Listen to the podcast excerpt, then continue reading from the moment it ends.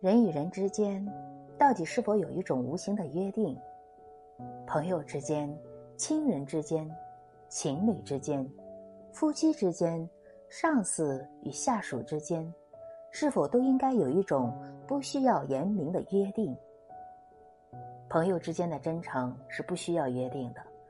既然是朋友，就要彼此信任，互相关心，这是不需多说的了。出卖朋友。就是破坏约定。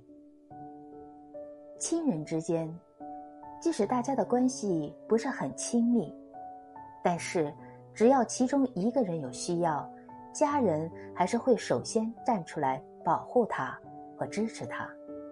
我们是一家人，我们不是已经约好的了吗？情侣之间根本不需要承诺，我们相爱就是一项约定。男人要保护女人，不是男人比女人强，而是爱情的约定。你不需要说你会照顾我、爱我、关心我，这是我们的默契。我们没有婚书，却有约定。到分手的那一天，我们的约定也就到此为止。夫妻是由情侣开始，一切约定也就跟从前一样。但我们多了一项约定，就是尽最大的努力去维持一段婚姻，绝不轻言放弃。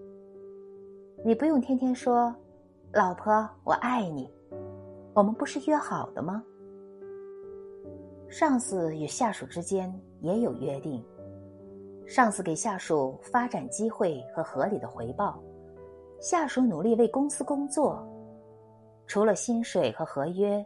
这应该是有情有义的约定。我宁愿相信，人与人之间是有许多美丽的约定的。